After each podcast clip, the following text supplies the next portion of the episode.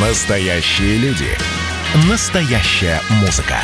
Настоящие новости. Радио «Комсомольская правда». Радио про настоящее. 97,2 FM. эм.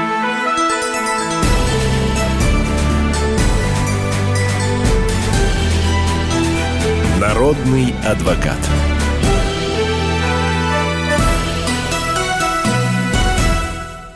Радио «Комсомольская правда», прямой эфир, Антон Челышев у микрофона. Как обычно, по субботам в это время на связь со студией выходит почетный адвокат России Леонид Альшанский. Здравствуйте, Леонид Дмитриевич. Здравствуйте. Ну, давайте начнем с э, короткой, так сказать, короткого вашего приветствия и Да. каких-то ключевых тезисов. А, Леонид Дмитриевич, прошу вас. Да. Ну, в Государственной Думе на первом месте обсуждение встречи президента нашей страны с журналистами. А на втором месте новость такая. Государственная Дума э, внесен официально, наконец-то, законопроект о гаражной амнистии. Его внесли председатель комитета по законодательству Павел Крашенинников и сенатор Андрей Турчак. А в чем суть вопроса? Э, бесплатная приватизация гаражей и земли под ними. Неважно, сколько гаражей, 10 или 110. Главное, чтобы они были построены э, до 2004 года, когда вступил в действие градостроительный кодекс России. Все. Тут э, механизм представления земельных участков. э, тут на- что учет это что значит учет? Ну кто-то нарисовал и сказал, что вот такой номер, вот учет. А вторая часть, что вот этот у- у- участок, который учли, вот у них такие слова, э, будет бесплатно передаваться кооператорам. Поэтому мой совет всем э, вы давайте там пишите какие-то свои акты, если не можете другое, что в 2003 году или там в середине четвертого года э, гаражный комплекс или 10 несчастных ракушек были введены в действие, закончены этим э, какие-то печати, какие-то штампы. Ну и самое главное, нам же все время звонят, что что-то хотят снести, забор, эм, поправки в Конституцию усилили статью 35. Мы ее цитируем, но если не в каждой передаче, то через передачу.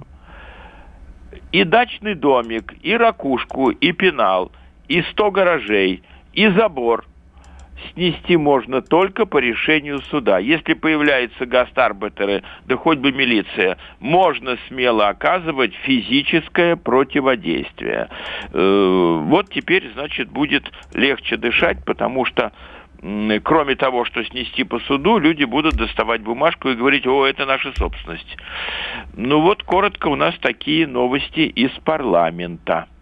Я только напомню, что за, так сказать, э, физическое воздействие на представителей власти, а также за сопротивление законным, правда, да, законным требованиям полиции предусмотрена довольно серьезная уголовная ответственность. Значит, еще раз, если нету Решение суда? решения суда, исполнительного листа и судебного пристава. Вот если все это есть, то я, наоборот, приезжаю и говорю, все, отходим в сторону. Э, тогда можно только писать бумаги судебному приставу, отложить исполнительные действия, перенести, дать возможность вынести вещи, дать возможность написать кассационную жалобу.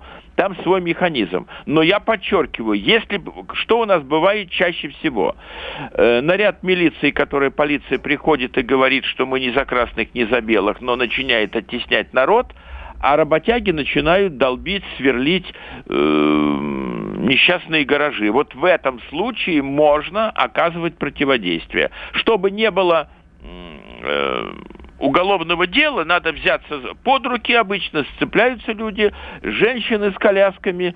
Э, ну, я считаю, что главы управы, главы администрации по всей нашей стране не должны так действовать, а должны действовать цивилизованно. Тем более, что суд-то в 90 случаях из 100 э, выносит решение о сносе. Документов нет, то не в порядке. Э, Зачем торопиться, если можно сделать цивилизованно? Вот коротко так. Так, хорошо. А, начинаем отвечать на вопросы ваши, дорогие друзья. Давайте, пожалуй, э, вот с этого вопроса начнем. Я инвалид второй группы по общему заболеванию. У меня льготы согласно закону. А, закону социальной защиты э, инвалидов, в том числе по плате электроэнергии. Действует ли эта льгота в Московской области, где находится моя дача? Свидетельство э, собственности на землю и на дом имею, пишет слушатель. Льгота – действует по всей стране. Другое дело, что я читаю платежки, в том числе по электроэнергии, они пишут, вот за сток это, ну, например, от фонаря говорю, э, за 200 киловатт-часов половину, а за остальное на полную катушку. Так же, как квартира. Вот, допустим, для ровного счета у ветерана квартира 100 метров – что, за все 100 метров половину? Нет. 35 э, метров половину, а остальные э, на всю катушку. То есть там существует объем определенный, норматив, сверх которого это. Но самое главное опять, если вам не дают, то ли малограмотные, то ли забыли, то ли жулят, надо сначала писать начальнику э, вот этого энерго э, сбыта э, там по Одинцовскому району, по там Клинскому району, а может быть где-то там э, Чапаевский какой-нибудь район, какой-нибудь района. Если нет, надо писать прокурору района, и вам вот эти все аргументы вам напишут, уже легче будет сражаться. Так, понятно. Хорошо, давайте Давайте тогда к другому, к другому вопросу. А, я живу в Москве постоянно. В поселке в Московской области у меня комната 15 квадратных метров, которая не отапливается. В частном доме. Я там не проживаю. На работающий в комнате электрический счетчик истек межповерочный период. Понятно. С июля 2020 года счетчик считается неработающим. Мосэнергосбыт считает потребление первые три месяца по среднему тарифу, затем с коэффициентом полтора. 27 ноября оформила замену счетчика в компании. А сейчас только э, компания, в общем, сейчас только эта компания занимается счетчиками. Срок исполнения заявки полгода.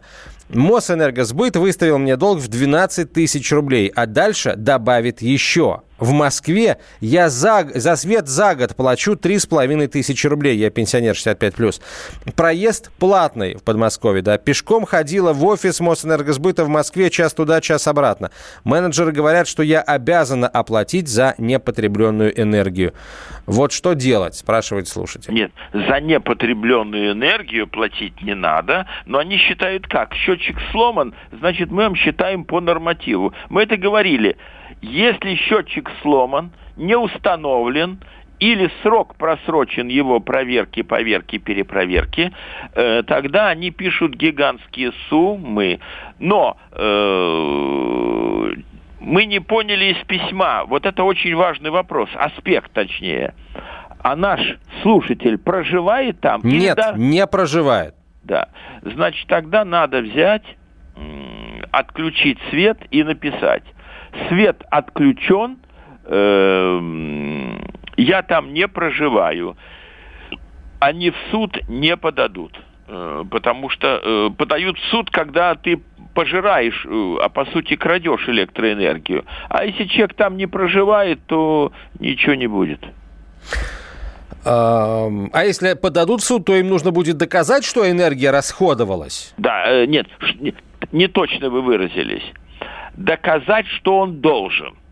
А э, у них будет два аспекта. Расходовалось, не расходовалось, а второе, да какая разница? Расходовалось, не расходовалось.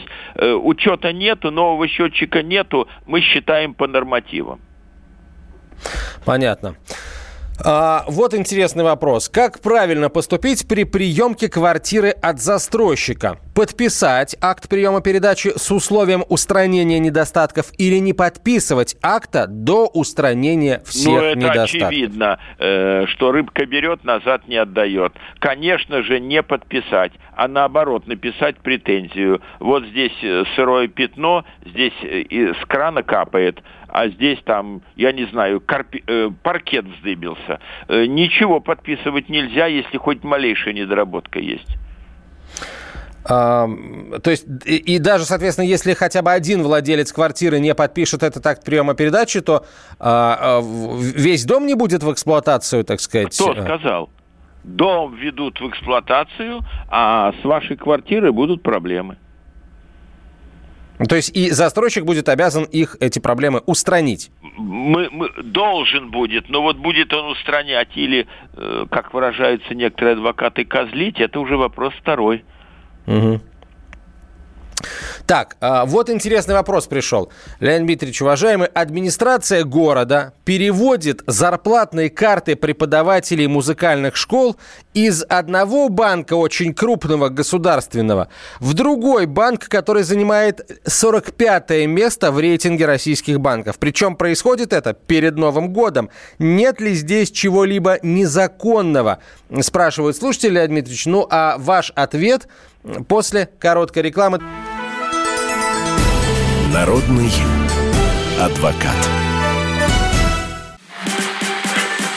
И давайте мы сейчас э, проведем ну, достаточно объемную беседу про... О нашем будущем, в котором теперь возможно все. Раз и сделали некий прорыв. Вот сегодня мы хотим поговорить, прорыв ли это, почему так много шума. Вся страна слышала об этом. Есть те, кто смотрят в небо и мечтают о звездах. Комсомольская правда. Это радио.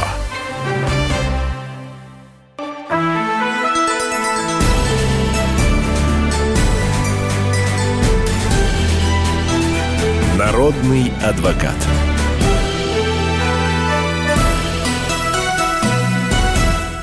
Продолжаем разговор с Леонидом Альшанским, почетным адвокатом России. Так, Леонид Дмитриевич, ваше предположение, ваш ответ на вопрос, который прозвучал перед перерывом.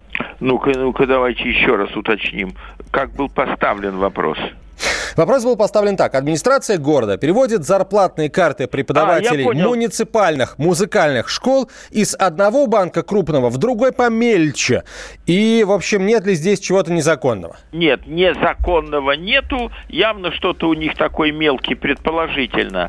Кстати, на секунду отвлекаясь, как не попасть под статью оскорбления, клевета и прочее? Никогда не надо говорить «Иванов вор», а Петров агент ЦРУ.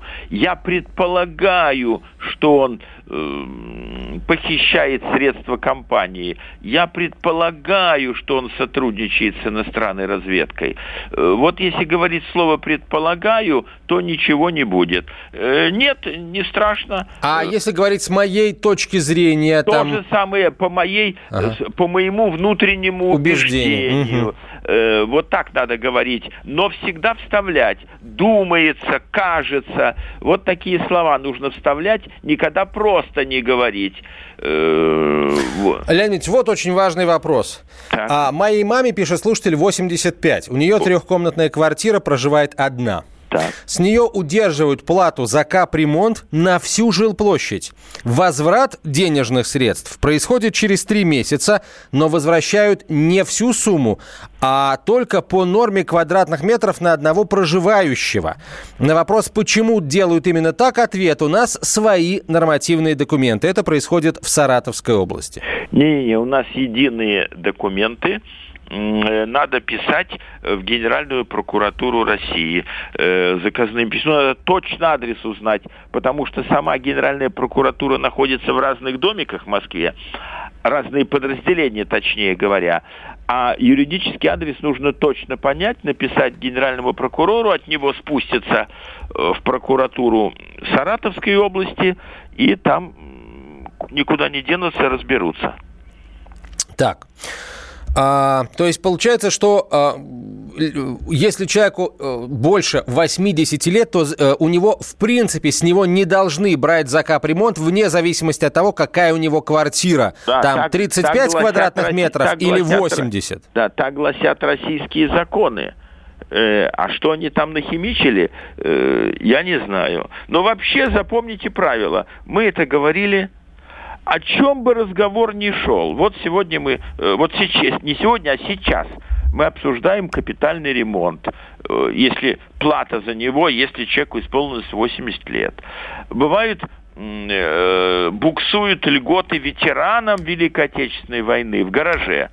Э, а где я вам возьму деньги, чтобы вы не платили э, за коммунальные платежи в гараже? Значит, я должен увеличить кому-то, да меня не колышет, это меня не колышет.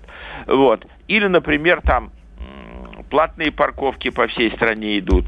Э, разговор везде один – мы живем по федеральному закону. Покажите статью федерального закона, я и подчинюсь. Нет вот все, о, распоряжение главы администрации, поселка. Не-не-не, не буду выполнять. Все. Э, То вот. есть, получается, они, они, они в принципе не имеют права брать, а тут, получается, видите, как делают? Они сначала берут деньги, а через три месяца возвращают как бы. Ну нет, ну надо же не платить, надо вычеркивать это и не платить. А самое главное, что м- берут, значит, кто-то, формируя вот эту платежку, в нее вставляет не только воду, тепло, но и капремонт. Ну да. А надо писать, прошу изъять э, из платежки. Вот на это надо бить, что вы вставлять не имеете права.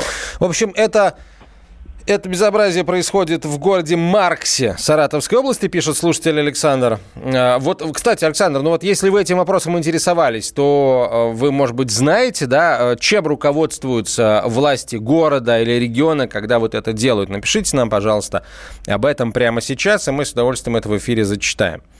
Так, так. следующий вопрос. Сотрудник взял больничный официально, в скобках, не ковид, Поехал к родственникам на неделю в соседний город. Руководство сомневается. Проверила дома нет. Звонят сотруднику, трубку не берет. Через неделю он вышел на работу, больничный лист в отдел кадров сдал.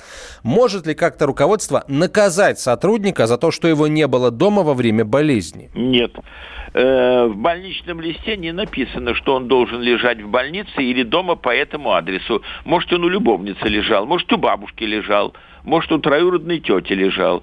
А даже если он не лежал, а ходил, он наносит вред своему здоровью. Но с вами разговор, господа, короткий. Вот больничный лист и некорректное слово «заткнитесь». Да, корректное слово. Так, а, вот смотрите, какая история. А, я проживаю в СНТ. Земли, земли огородничества. Свой участок я перевел в ЛПХ, личное подсобное хозяйство. Хорошо. Могу ли я на нем держать кур, если общее собрание СНТ держать их запретило? И могу, смогу ли я, выйдя из СНТ? Ну, первое, выйти из СНТ вы можете, э, это первое. Второе, э, возникает сложный вопрос. Вот у нас Конституционный суд сказал, что ты можешь не быть членом СНТ, но плата за всю эту песню э, обязательно. Вот это беда. Значит, КУР, общее собрание, опять, у нас ведь критерий какой? Мы живем по федеральному закону. А завтра запрещ... запретят э, топить печку после 10 вечера. А потом скажут, что если собаки лают, то таких собак тоже запрещаем держать. Э, а как это кур э, запрещают держать? Но вот надо спросить, вообще запрещают кур? Или там больше 10, например? Вот это пусть нам наши э, слушатели и читатели «Комсомольской правды» скажут. Но Э, запомните, вот ведущий уже знает или нет, у нас как любой кодекс построен? Кодекс построен из трех частей. Первое, что нельзя делать, ну, самый яркий пример, нельзя переходить улицу на красный сигнал светофора. Вторая часть вопроса, а что за это положено? Там 500 рублей или уже 1000 рублей штрафу. И третье, а кто может накладывать штраф? Может жилинспекция это делать? Или, например, Центр дальней космической связи. Да нет, это может делать только ГАИ из другой части кодекса. Три аспекта надо совершить.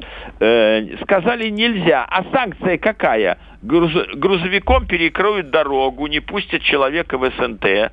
Э, и ночью в 12 ночи придется милицию вызывать. Штраф выпишут, который они не, не имеют права выписывать.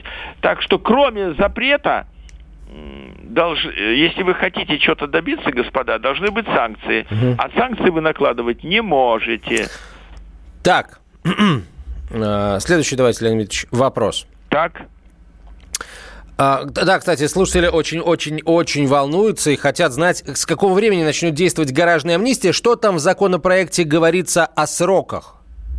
А о сроках говорится, что это сроки такие же, как прохождение любого законопроекта. Вот он внесен, его поддерживает председатель комитета по социальной политике Ярослав Евгеньевич Нилов.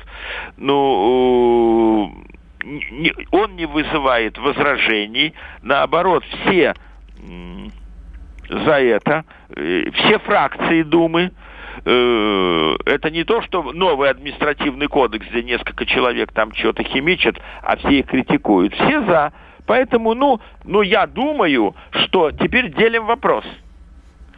Принят он будет в окончательной редакции. Первое чтение, второе, третье, Совет Федерации, подпись президента, официальная публикация. Ну, на это уйдет, допустим, полгода.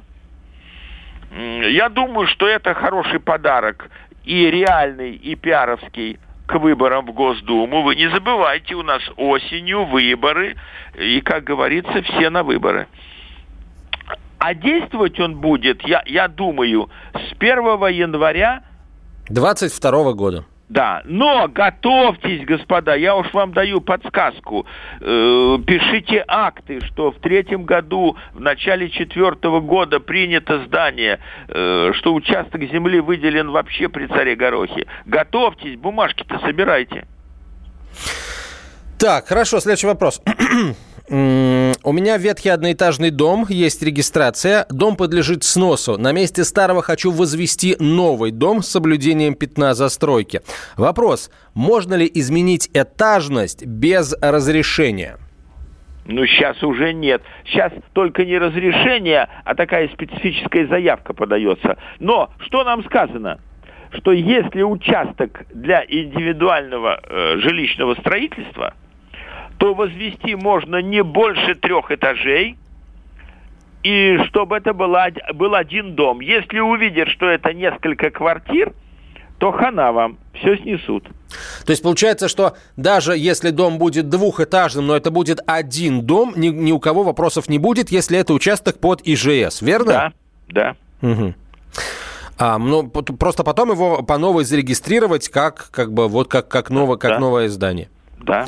А, хорошо. А сейчас, получается, мы с вами, друзья, ненадолго прощаемся. Да, после короткой рекламы и выпуска новостей мы продолжим. Леонид Альшанский на связи со студией, почетный адвокат России. Народный адвокат.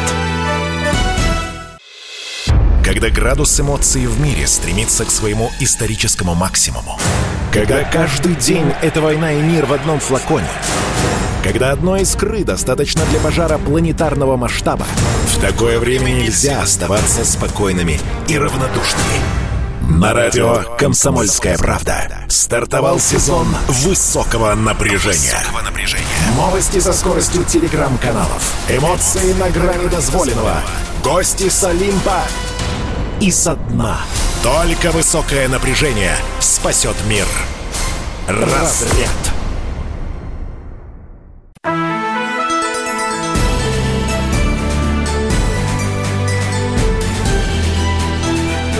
Народный адвокат.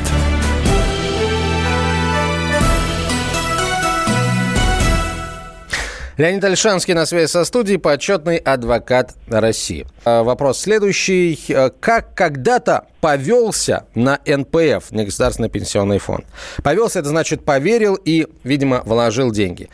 А, потом они переименовались. Там лежит некая моя сумма, но офис в Москве, ближайший в трех тысячах километров от меня. Как мне забрать эти деньги или перевести их э, куда-то? И если э, можно, то куда?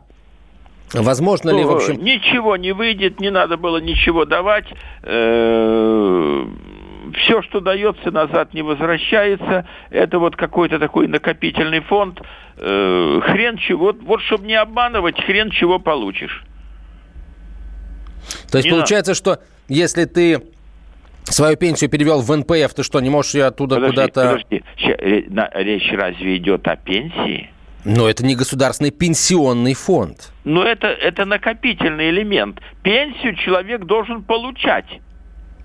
Получать он должен пенсию от государства. А не государственный пенсионный фонд – это дополнительные вложения, дополнительные накопления. Это совсем другая песня. Мгм. А, хорошо. Есть долги по кредиту а, и, а, соответственно, за, видимо, за водоснабжение. Я малообеспеченная пенсионерка. Можно ли как-то избавиться от судебных тяжб с банками и водоканалом? Они подают на меня в суд каждые полгода. Леонид Дмитриевич, скажите, что нельзя, и мы пойдем дальше.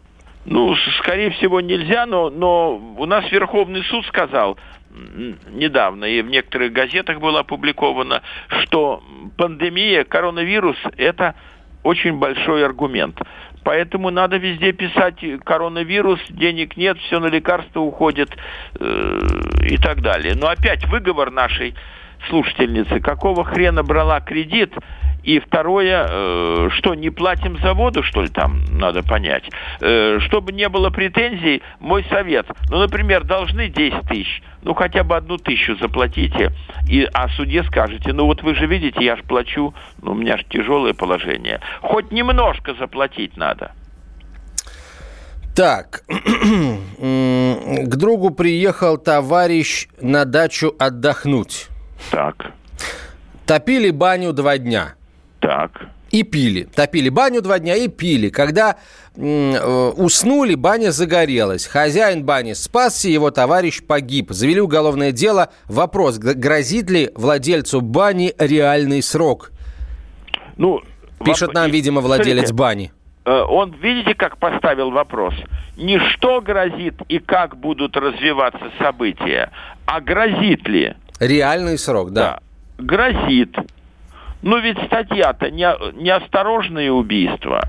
Э, то есть при хорошем адвокате э, можно, ну, конечно, это не культурно так и аморально, но, но как правило, э, все негативные тенденции во всем мире сваливают на э, погибших. Он э, не смотрел за, за регулятором. Я ему сказал, смотри за термометром или за там показателем давления. Я ушел, а он на тебе что натворил. Э, сам же и угорел. Ну вот примерно так. Ну надо искать хорошего адвоката и не гонитесь за московскими адвокатами. Повторяю, где что случилось, иди в ближайший суд, э, походи вокруг него и из той адвокатской конторы бери адвоката. Вот интересная история. У меня дом в деревне во Владимирской области, пишет слушатель. Сам я живу в Московской области. В деревне живу 2-3 месяца в году. Аккуратно плачу за электричество. Долгов у меня нет. Данные э, счетчиков передаю по интернету каждый месяц в течение всего года, даже когда там не живу. Пусть даже показания счетчика зимой и осенью не меняются.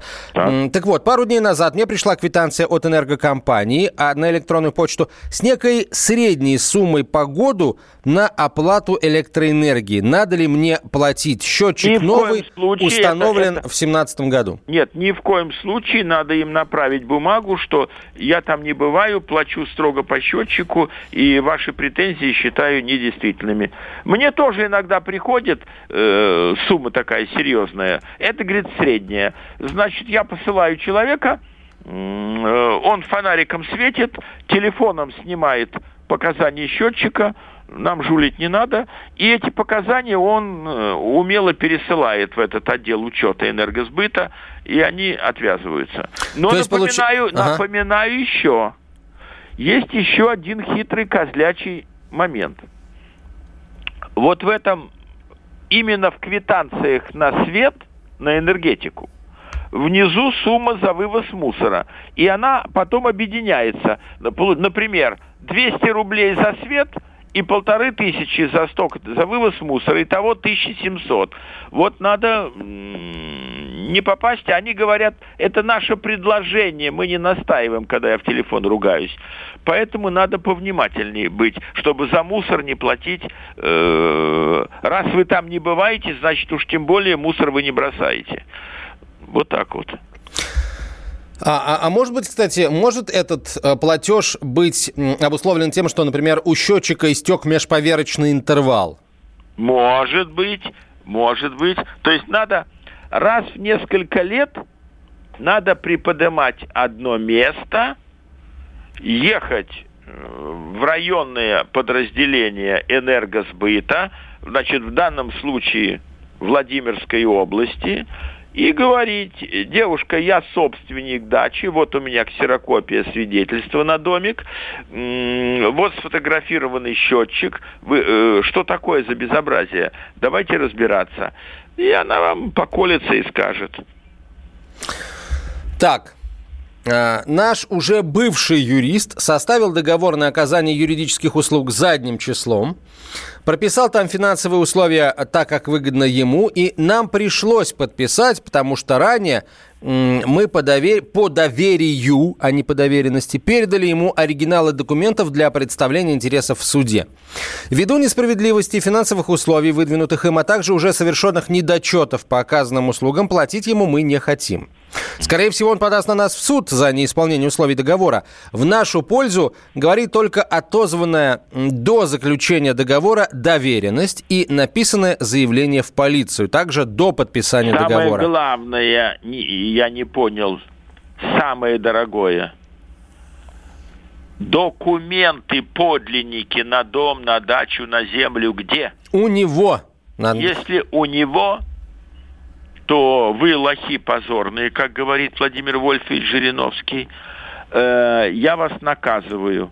Хрен вы их заберете, поэтому надо ему заплатить все, зубами поскрежетать, но получить э, подлинные документы. И вообще ни одному риэлтору, ни одному адвокату подлинные документы не даются. Ну, только если вы ему доверяете как себе. Нет, никогда. Для работы не нужны подлинные документы. Тоже верно, кстати. Тоже верно. А, давайте к другим вопросам перейдем. Да. Могу ли я, мать, рассчитывать на разные социальные выплаты на детей? Двое детей живут с бывшим супругом, двое со мной. Родившиеся в новом браке, возраст детей, проживающих со мной, 4 года и 1 год. С меня под- требует подтверждения, что все дети проживают со мной. Э, Ну вот, в общем, как-то... все это какие? Два или все четыре? Все, ну, видимо, нам пишет мама, которая хочет получить а, социальные выплаты на всех четырех детей, двое из которых живут не с ней. Вам не кажется, дорогая слушательница, что это ну, не совсем справедливо? Да. Нет, надо ехать э, к мужу и договариваться. Э, на двух вы точно получите. Э, э, при малейшей жалобе это дело рухнет.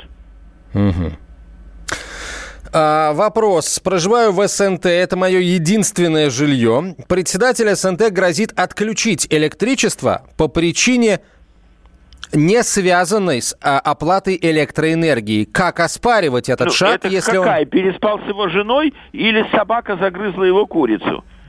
Ну, видимо, что-то в этом духе, да. Нет, э, это, это статья Уголовного кодекса до двух лет самоуправства. То есть сразу смело в полицию, в суд и так далее.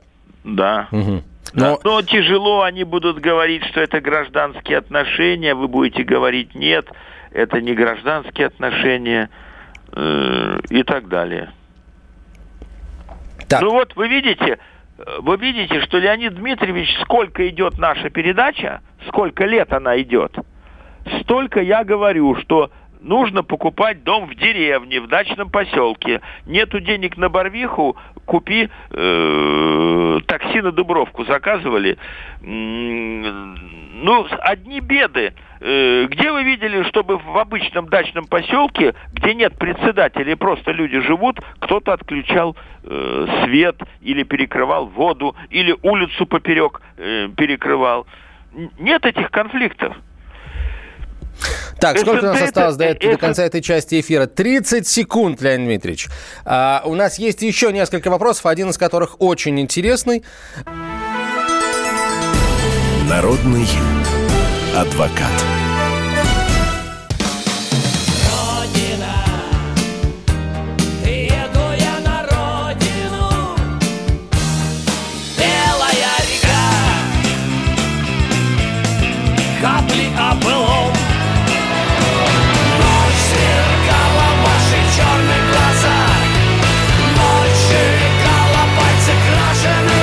«Комсомольская правда». Радио поколения ДДТ.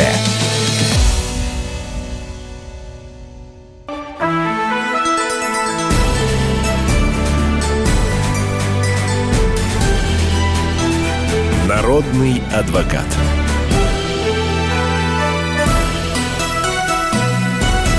Продолжаем разговор. Леонид Альшанский на связи со студией, почетный адвокат России. Итак, вот Так. интересный вопрос, который я обещал. Так. Было два суда с банком. О. Суд встал на нашу сторону и банку отказал.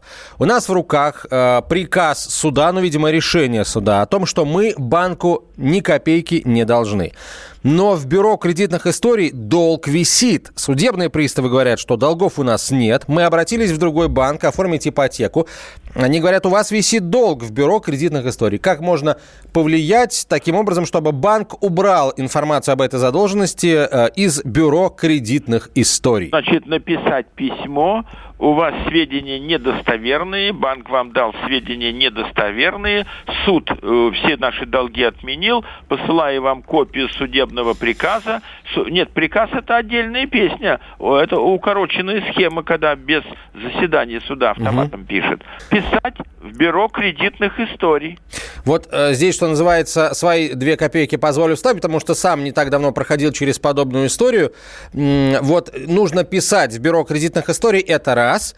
И, во-вторых, даже э, после того, как банк информацию как бы а, направил в бюро кредитных историй о том, что сведения о наличии у вас задолженности а, не являются достоверными, между вот этим фактом и, а, так сказать, исчезновением этой информации в бюро кредитных историй по вам, да, а, пройдет некоторое время.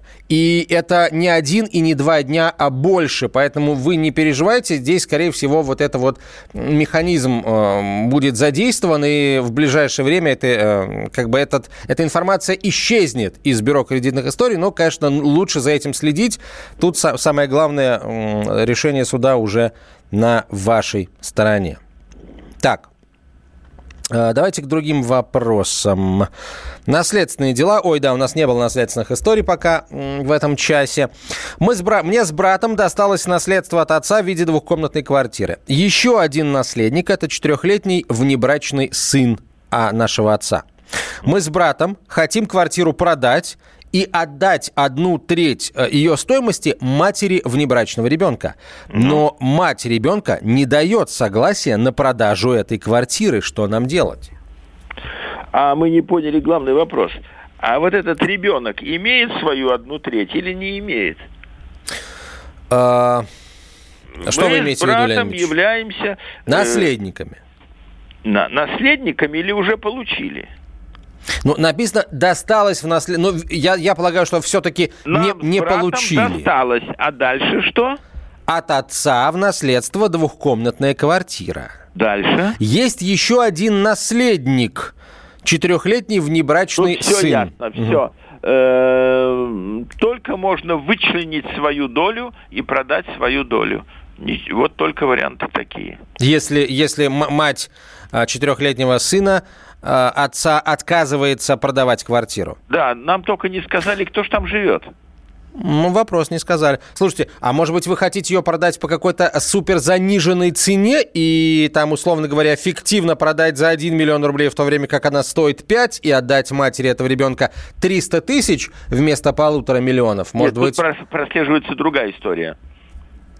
Они хотят продать за такую минимальную цену, а она хочет намного больше, и поэтому они не могут сговориться. Ну, продавать-то надо по рыночной цене, а Да. по, по честной. Ну, э, а она хочет, она- э, они считают, э, что рыночная цена 4,5 миллиона, а она считает 5 700. Там не в 10 раз скачет, а вот так. Мое мнение, что надо квартиру занимать, но мое чутье, что вот как раз она-то и живет в этой квартире с маленьким ребенком. Вопрос. По договору долевого участия купила в рассрочку квартиру. Ну, Половину стоимости уплатила, а внести вторую половину нет возможности. Можно ли вернуть деньги? Слушайте, д- дорого- дорогой слуш, дорогая слушательница, вот все эти условия должны быть прописаны в вашем договоре долевого участия. А, вот читаете договор, и там написано, можно ли вам вернуть деньги или нельзя. Вот. я думаю, что эта фирма согласится вам вернуть деньги. Ну, а вы вернете квартиру. Да, вернете квартиру, но она начнет вычитать. Э, За то, что они делали за подбор варианта, они основательно вычтут. Так. эм, Здравствуйте, у меня такой вопрос. А, Я родилась в своем доме, прожила а, всю свою жизнь. Сначала родители, теперь я так дальше и живу. М, Строила, достроила дом, не брала никаких разрешений, надстроила уголочек дома 4 квадратных метра. Что мне грозит за то, что я самовольно пристроила Да я- ничего этот не вот грозит, кусочек? эту тему уже закройте. Бума- бумаги есть, я вам просто объясню. Бумаги на 4 метра меньше, чем вот этот уголочек. Черт бы с ним. Все. А, так, на чердаке многоквартирного 17... Вот это вопрос из категории не задавали никогда за все те долгие десятилетия работы э, нашей с Леонидом Дмитриевичем в этой программе. Ну, не десятилетия, но ну, довольно долго. На чердаке многоквартирного 17-этажного дома в Москве содержится голубятня. Так. А голубей там примерно 120 голов, ну или там 240 перьев.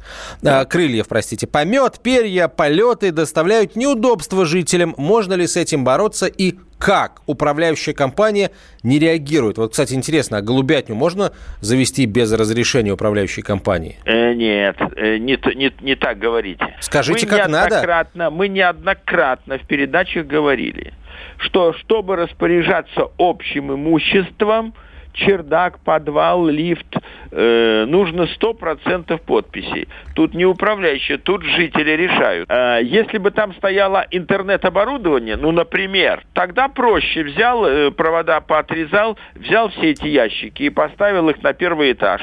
А провайдеру сказал, значит, срок тебе три дня, забирай свою заразу, если не заберешь, мы ее выбросим на помойку. Тут что, ты убьешь этих голубей, что ты их сделаешь? Это же моралка. Э, Поэтому вариант первый, или терпеть, или писать. Надо понять, кто держит голубей. Что, сотрудники э, управляющей компании там воду приносят, помет убирают и сыпят проса? Да нет, наверняка есть владелец, есть человек, который, так сказать, этим занимается. Ну, долгий, тяжелый базар. Но если подать в суд, то суд выселит. Почему, когда стоит счетчик на воду, администрация заставляет платить по количеству людей, ссылаясь на отсутствие обслуживающей организации, а, видимо, обслуживающий счетчик Я организации? понял. Нет, счетчик стоит, это отдельная песня, или его проверяют раз там в 4 года, раз в 6 лет, и, и тогда платишь по счетчику. А если его не проверяют, и он просто стоит, э, тогда ты будешь э, платить по людям. Леонид Дмитриевич, спасибо вам большое. Через неделю ждем вас снова. Да. а, Помогать нашим э, слушателям Да. решать юридические вопросы. Народный адвокат.